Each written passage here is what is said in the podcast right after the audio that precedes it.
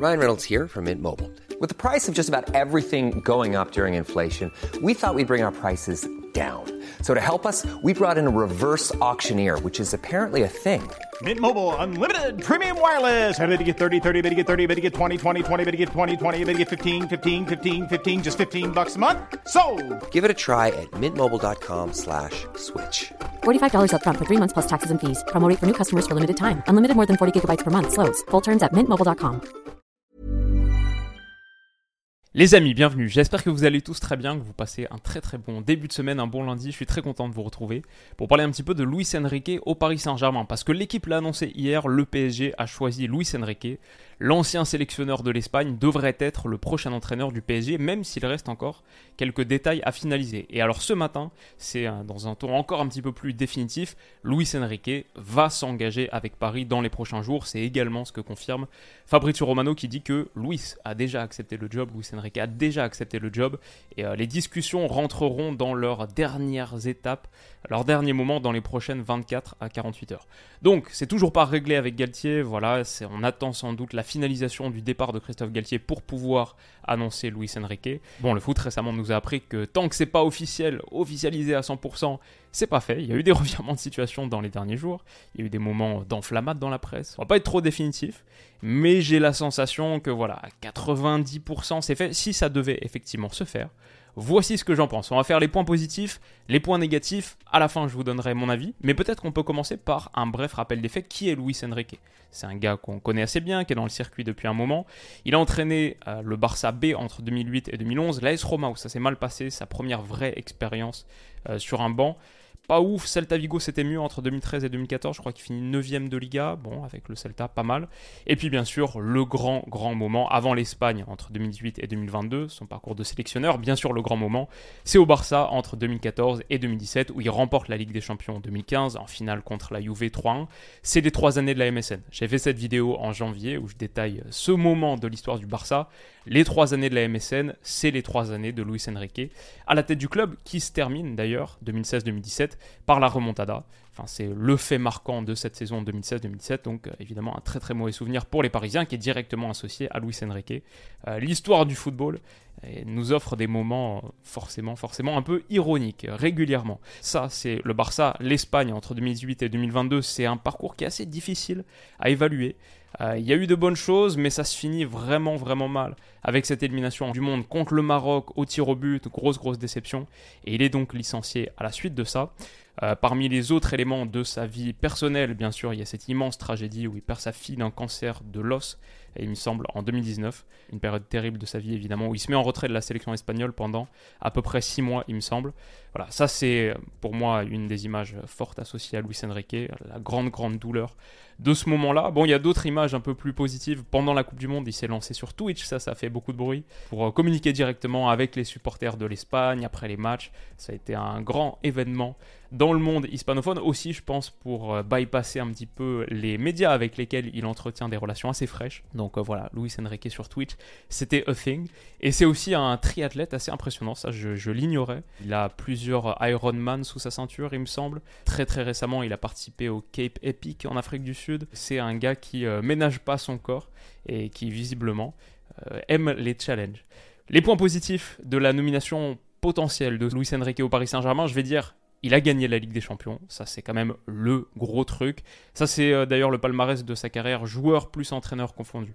Donc par exemple, voilà, la C2, la Coupe des vainqueurs de Coupe, évidemment c'était en tant que joueur.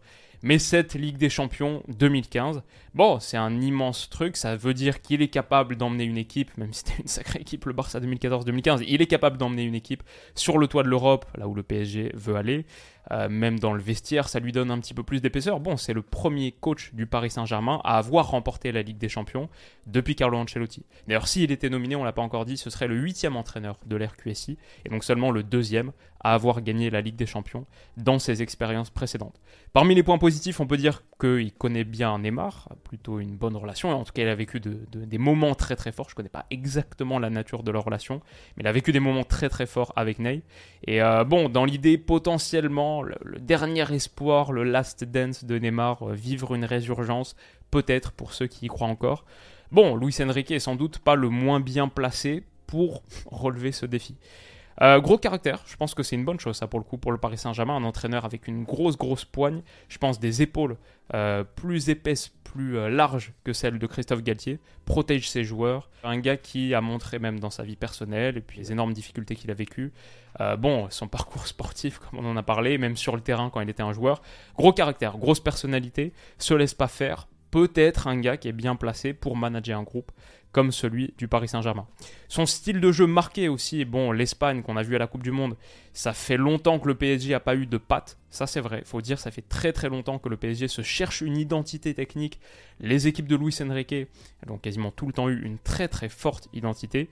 Ça c'est l'Espagne à la Coupe du Monde, euh, avec ballon, mais sans ballon aussi. C'était une équipe qui pressait énormément euh, et qui finissait régulièrement les matchs à 70, 75, 80% de possession parfois le style de jeu avec lequel le PSG a été le plus impressionnant pour moi hein, de RQSI, c'était avec Laurent Blanc. Pour moi, c'est le moment où ils ont le plus roulé sur la Ligue 1. Moi, supporter de l'OL, c'était le moment où je l'ai trouvé un peu imbattable.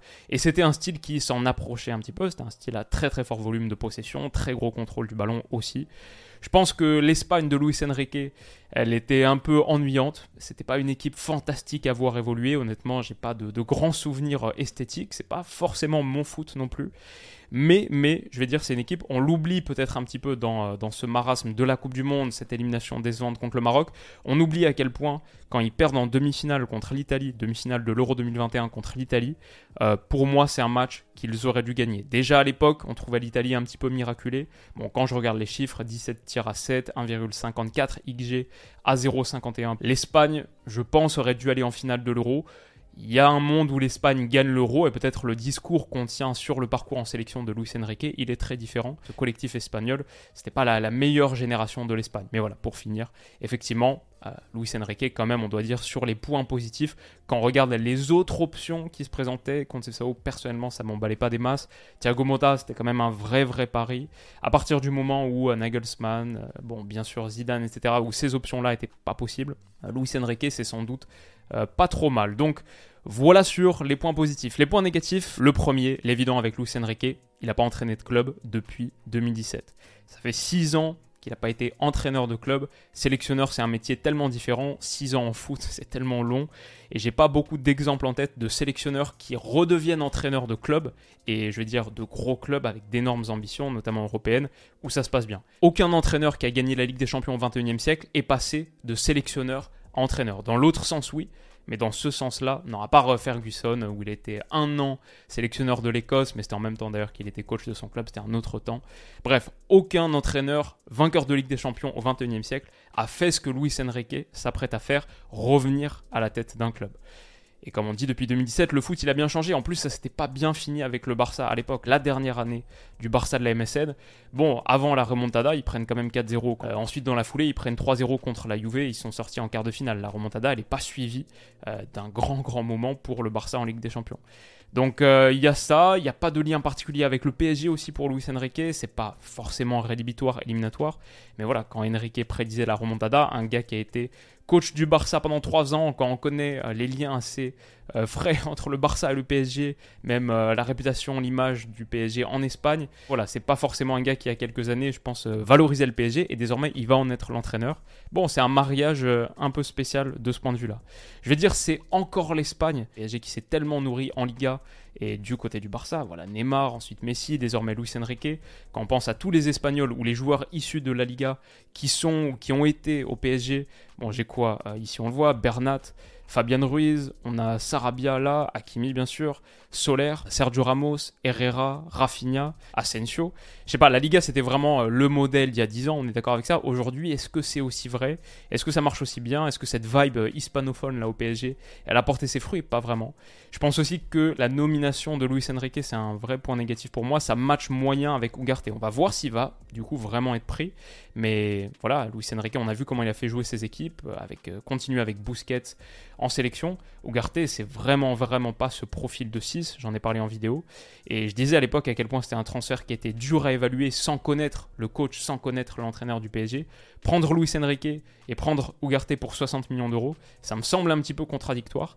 Et dans l'ensemble, Luis Enrique, peut-être c'est pas le choix qui fait très 2023. Entre le style de jeu et le fait que ça fasse 6 ans qu'il n'ait pas été entraîneur de club, ouais, c'est un choix qui est un petit peu euh, pas le plus moderne possible. Mon avis pour finir du coup, c'est que voilà, quand je vois Ugarte, quand je vois Kang In Lee, des joueurs extrêmement, extrêmement travailleurs, qui courent énormément, qui courent comme des dératés, et qui ont ce point commun d'être un petit peu des joueurs euh, low profile, jeunes, encore modelables, etc. Bah, je pense que j'aurais bien pris Nagelsmann pour faire l'équipe anti-star, l'équipe très flexible tactiquement, avec euh, voilà de très gros coureurs, la pression totale, faire une équipe euh, voilà un peu Offenheim quoi sur les bases, un peu Leipzig, avec en plus la possibilité d'avoir des joueurs calibre PSG, en tout cas avec des moyens très fort sur le mercato, ça aurait donné, je pense, un truc euh, sympa, un peu plus euh, football du futur, quoi. Alors que là, avec Luis Enrique, bon, bah, Neymar, je pense, va rester. Je pense qu'avec Nagelsmann, il serait parti, ou en tout cas aurait été vraiment relégué à un second plan. Ça aurait été mieux, je pense, pour le Paris Saint-Germain. Avec Luis Enrique, je pense que Neymar va rester, va partir dans un rôle de titulaire. L'ambiance hispanophone au PSG, comme on en a parlé, va continuer. Pour moi, ce club a besoin de gros, gros changements. Et je sais pas si Luis Enrique, c'est un gars qui t'apporte cette métamorphose, cette transformation totale. Il a modernisé le Barça à son arrivée, on peut pas lui enlever ça. Il a ajouté les transitions rapides pour une équipe qui jouait très bien les contre-attaques. À la récupération, c'était beaucoup plus sécurisé, relancer un circuit de possession. Il a ajouté les transitions rapides. c'est pour moi un bien meilleur tacticien que Galtier il va apporter des choses à cette équipe. Mais son Espagne était quand même euh, très espagnol avec euh, voilà, les circuits lents, 80% de possession. Dans l'ensemble, dans l'ensemble, je suis pas hyper emballé par ce choix, mais déjà je veux dire, je suis beaucoup moins sceptique que j'étais à propos de Christophe Galtier il y a un an où là je comprenais pas du tout. Voilà, quand tu combines vainqueur de LDC et un projet de jeu relativement positif pour un groupe, les gars aiment bien avoir le ballon en général, bah ça me semble mieux que ce qui était proposé ou même qu'un Mourinho qui était mis euh, en avant il y a quelques semaines. Je pense que là, ça aurait, été, ça aurait moins bien matché. C'est un gros caractère aussi, comme on l'a dit, qui trouvera au PSG un contexte pas facile à gérer. Donc peut-être qu'il est l'homme de la situation de ce point de vue-là. Je le vois pas se laisser faire. Je vois pas du tout la même chose que Galtier, qui, de mon point de vue, dès le départ, avait pas vraiment les épaules, qu'on présentait comme un autoritaire et en vrai, dès le début, était très très copain-copain avec les joueurs. Euh, un peu des gaffes en conférence de presse, etc. Je vois Luis Enrique mieux capable de naviguer ces eaux-là. Je pense que c'est un choix, on peut dire, moins risqué que Nagelsmann. Je pense que le plafond est moins élevé. Je pense que si ça se passe bien avec Nagelsmann, ça, aurait pu se passer très très bien.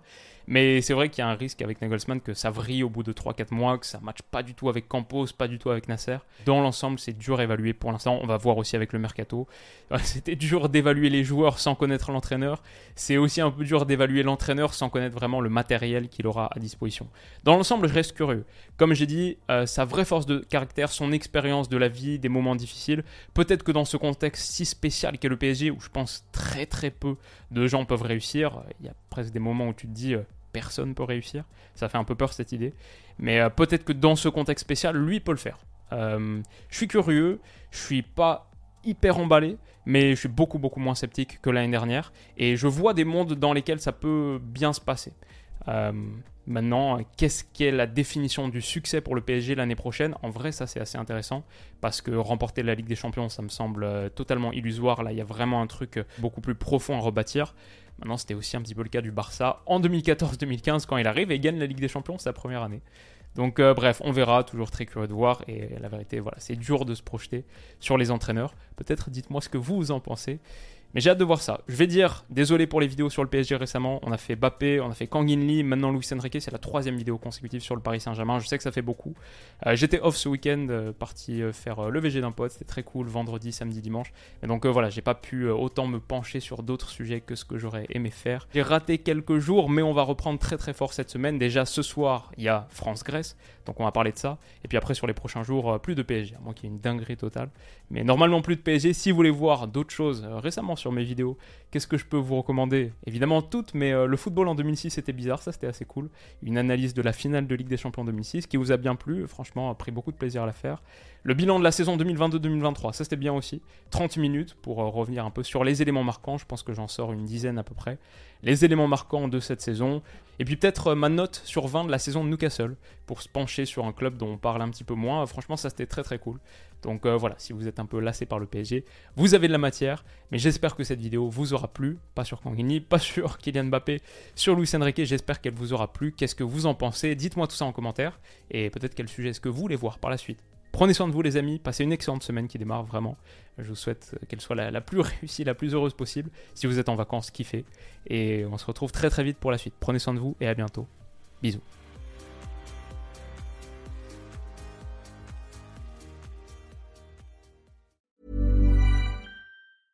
Even when we're on a budget, we still deserve nice things.